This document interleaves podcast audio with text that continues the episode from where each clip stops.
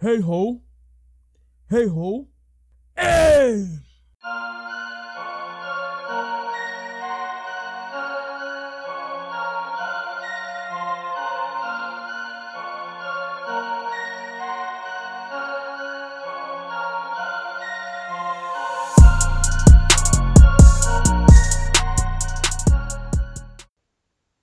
Medo de doenças. O horror visível tem menos poder sobre a alma do que o horror imaginado. William Shakespeare. O ser humano teme a doença, sobretudo por causa de imagens terríveis sobre a morte, plantadas em sua mente. O medo da doença tem origem em nossa herança física e social, assim como os medos da velhice e da morte, pois nos leva à fronteira de mundos terríveis e desconhecidos, sobre os quais ouvimos histórias preocupantes. Existem fortes indícios de que a doença às vezes começa sob a forma de um impulso negativo e pode passar de uma mente para a outra, por sugestão ou ser criada pelo próprio indivíduo. Próximo de completar seu primeiro ano de idade, o Catatombo é tomado por uma forte resfriado e deixa seus pais atemorizados. Febre, desconforto, nariz escorrendo. As noites de sono dos pais foram roubadas. Atemorizada pela ideia de que poderia ser algo sério, a mãe sofre por antecipação. Por um minuto, ela pensa como um aziago. Meu bebê, o que será que ele tem? Dengue? Meningite? H1N1? H3N2? Ou influenza A? Influenza B?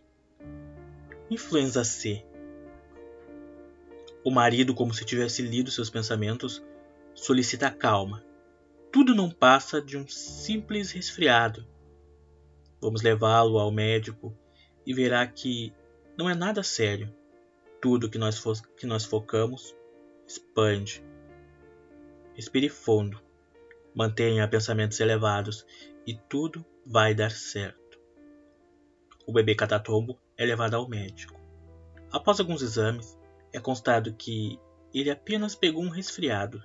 Só precisava seguir algumas instruções, tomar alguns cuidados e tudo ficaria bem. Sejam bem-vindos a mais um episódio do nosso podcast Catatombo Pod.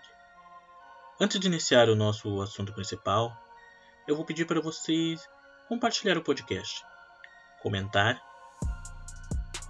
seja qual for a plataforma que você esteja ouvindo. Prosseguindo pela nossa jornada pelos seis medos básicos, hoje vamos falar do medo da doença. Como é poderosa a mente humana? Tanto constrói como destrói. Alguns anos atrás, experiências provaram que as pessoas podem adoecer por sugestões.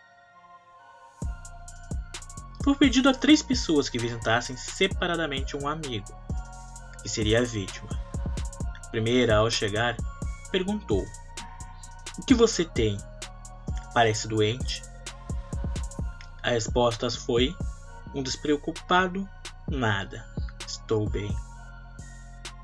Quando o segundo visitante repetiu o comentário feito pelo primeiro, a resposta foi outra. Não sei, mas me sinto bem. E o terceiro visitante? A vítima admitiu francamente que tinha alguma doença.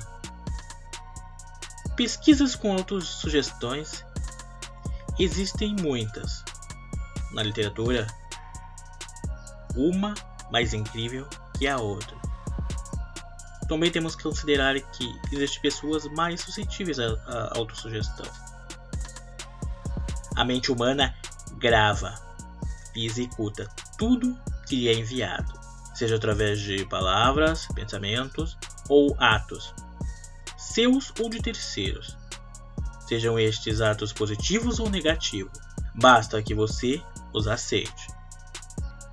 Essa ação sempre acontece independente da sua vontade e pode proporcionar ou não resultados positivos para você. Tem uma, tem uma experiência que eu gostaria de compartilhar. Eu não tenho como dar detalhes, pois eu não me recordo em qual livro eu li. Eu lembro de que ela ocorreu no Haiti, onde havia um pesquisador. Ele estava fazendo uma pesquisa sobre o voodoo onde tinha um, um chefe voodoo tribal que poderia matar pessoas com um toque de seu bastão, que tinha uma caveira na ponta. Essa pesquisa me mostrou o poder da crença e o poder da mente. Tem uma com muito mais dados, com a mesma lógica, que muitos devem conhecer. Um cientista de Phoenix, Arizona, queria provar essa teoria e precisava de um voluntário que chegasse às últimas consequências.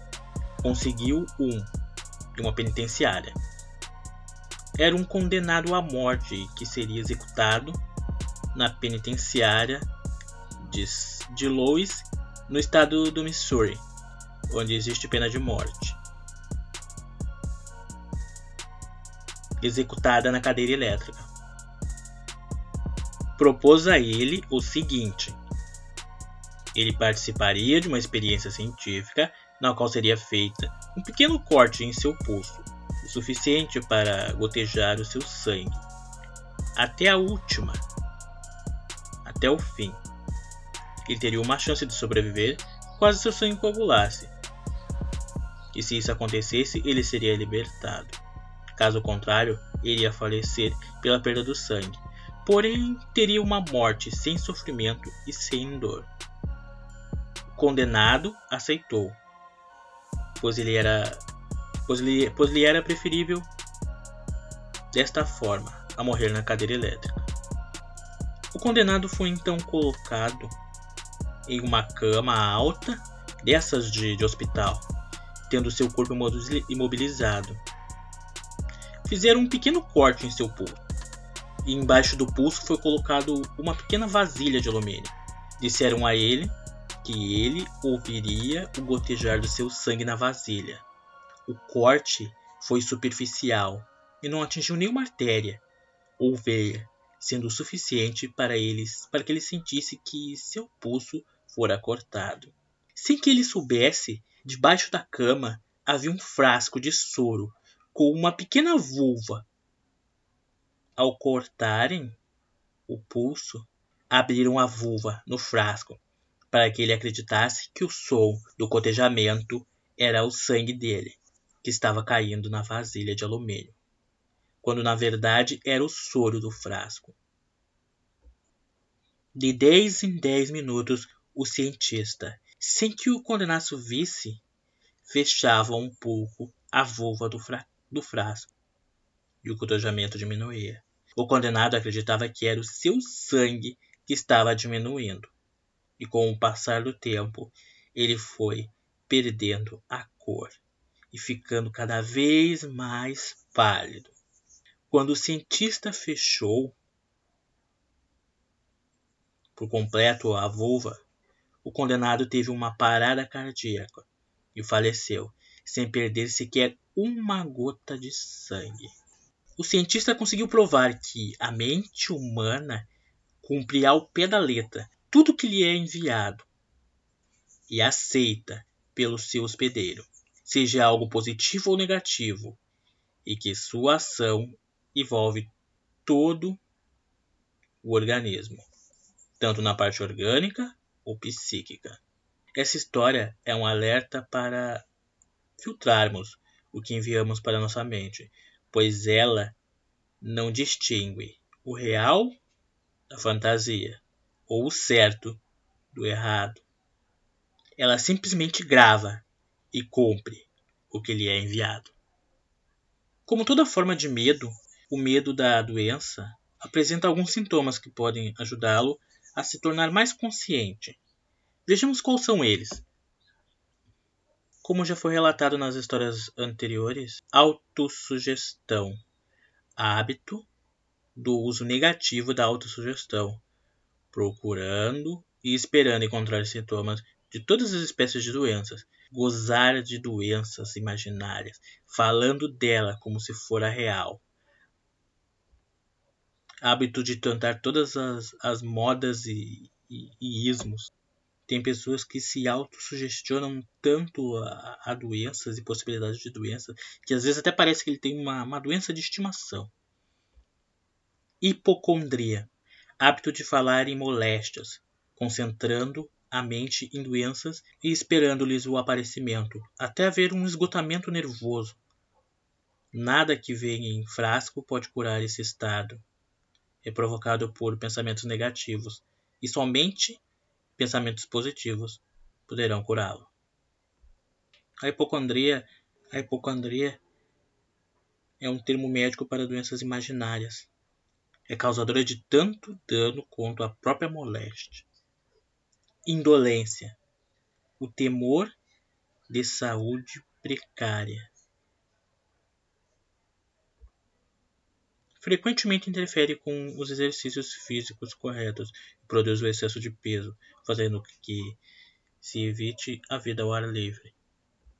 Suscetibilidade, medo da má saúde, quebra a resistência natural do organismo, criando condições favoráveis a qualquer forma de moléstia que se possa contrariar o medo de doenças. Está comumente relacionado ao medo da pobreza, especialmente ao caso do hipocondríaco, que se preocupa sempre com a possibilidade de ter de, de, de ter e de pagar contas de médico, de hospital e etc. Esse tipo de pessoa perde muito tempo preocupado com doenças, falando sobre a morte, economizando dinheiro para lotes no cemitério e despesas funerais. E outros. Mimar a si mesmo, o hábito de tentar despertar piedade usando a doença imaginária. Esse truque é muitas vezes empregado para evitar o trabalho. Hábito de fingir doença para disfarçar a preguiça. E como álibi para a falta de ambição. Intemperança, o hábito do uso do álcool e narcóticos para eliminar dores, como a de cabeça, neuralgia, ao invés de eliminar-lhes a causa.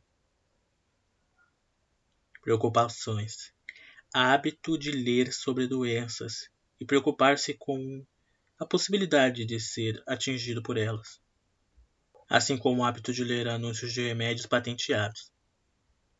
Papel de vítima. Hábito para usar doenças imaginárias para angariar simpatia. O famoso ganho extra.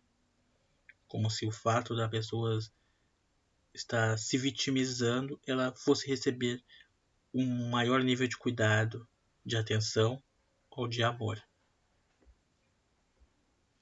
como todas as formas de medo que podemos que observamos até aqui, se eu te perguntasse se você tem medo de doença, provavelmente você diria que não.